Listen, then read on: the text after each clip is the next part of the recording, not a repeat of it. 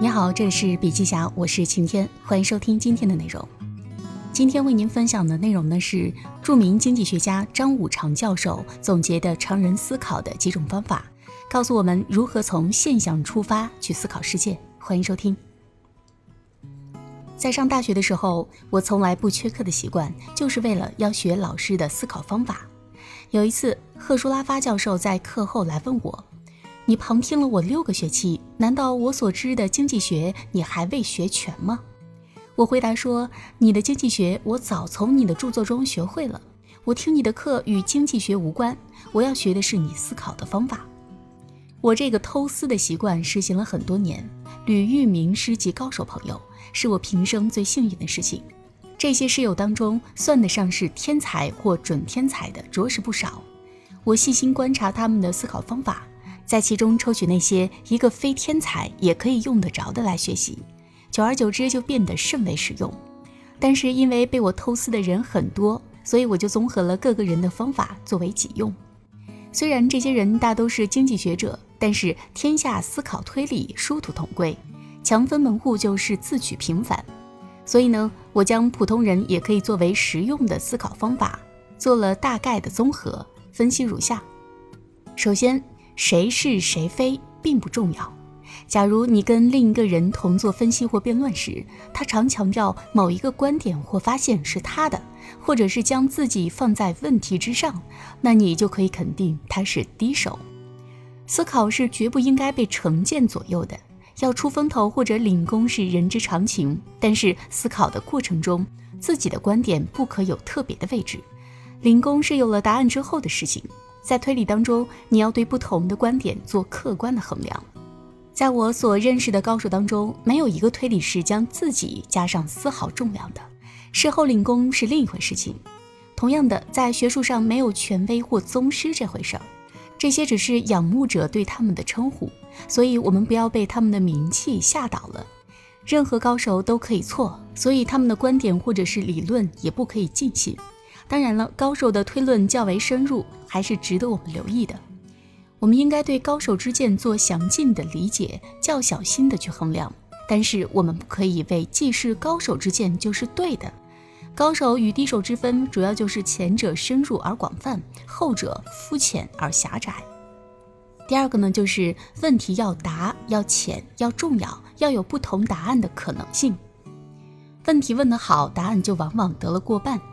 在读书的方法一文内，我述说了求学时的发问主旨，以发问作为思考的指引，有几点是要补充的。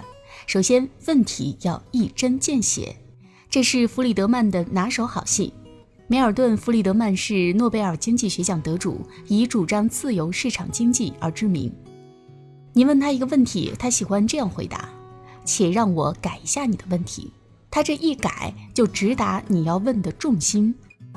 我们凡夫俗子的仿效方法，就是要试着将一个问题用几种形式去发问，务求达到重点所在。举一个例子，当弗里德曼解释某法国学者的货币理论时，我问他，他的主旨是否若时间长而事情不变，人们就觉得沉闷呢？弗里德曼答道说，你是要问是否时间越多，时间在边际上的价值就越少呢？这一改就直达经济学上的替换代价下降定律，他无需答我，答案已经浮现出来了。第二就是问题要问的浅，这是阿尔钦的专长。阿尔钦是现代产权经济学的创始人。谈起货币理论，他问：什么是货币？为什么市场不用马铃薯做货币呢？当经济学界以公用的量度为热门的争论时，阿尔钦问：什么是公用？什么是量度？我们用什么准则来决定一样东西是被量度了的？这是小孩子的发问方式。后来，阿尔钦找到了举世知名的答案：量度不外是以武断的方式加上数字作为衡量的准则，而公用就只不过是这些数字的随意定名。假设每个人都将这些数字增大，就成了公用原理。这五段的方法若能成功的解释人类的行为，就是有用的，而功用本身与社会福利无关。第三点就是要断定问题的重要性。在我所知的高手当中，衡量问题的重要与否是惯例。加州大学洛杉矶分校的卓越经济学教授赫舒拉发更喜欢把这一衡量放在一切考虑之前。学生问他一个问题，他可能回答这问题不重要，于是就想也不再想了。认为是重要的问题呢，他就从座位上站起来。判断问题的重要性并不太难，你要问：假若这问题有了答案，我们会知道些什么呢？若所知的与其他的知识没有什么关联，或者所知的改变不了众所周知的学问，那问题就无足轻重。有很多问题不仅是不重要，而且是蠢问题。什么是蠢问题呢？如果问题只能有一个答案。没有其他的可能性，那就是蠢问题了。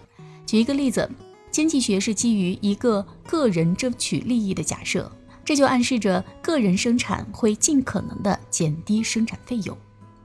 有一个学者大做文章，问个人的生产费用是否会过高了，但是基于这作者自己的假设下，过高是不可能的。弗里德曼就下评语说：“愚蠢的问题得到愚蠢的答案是应有之报。”顶尖的经济学家都有自己的思考方式，而决定我们能力与未来的，正是我们当下所使用的这些思考方式。好了，今天的内容分享就到这里，感谢收听，我们明天见。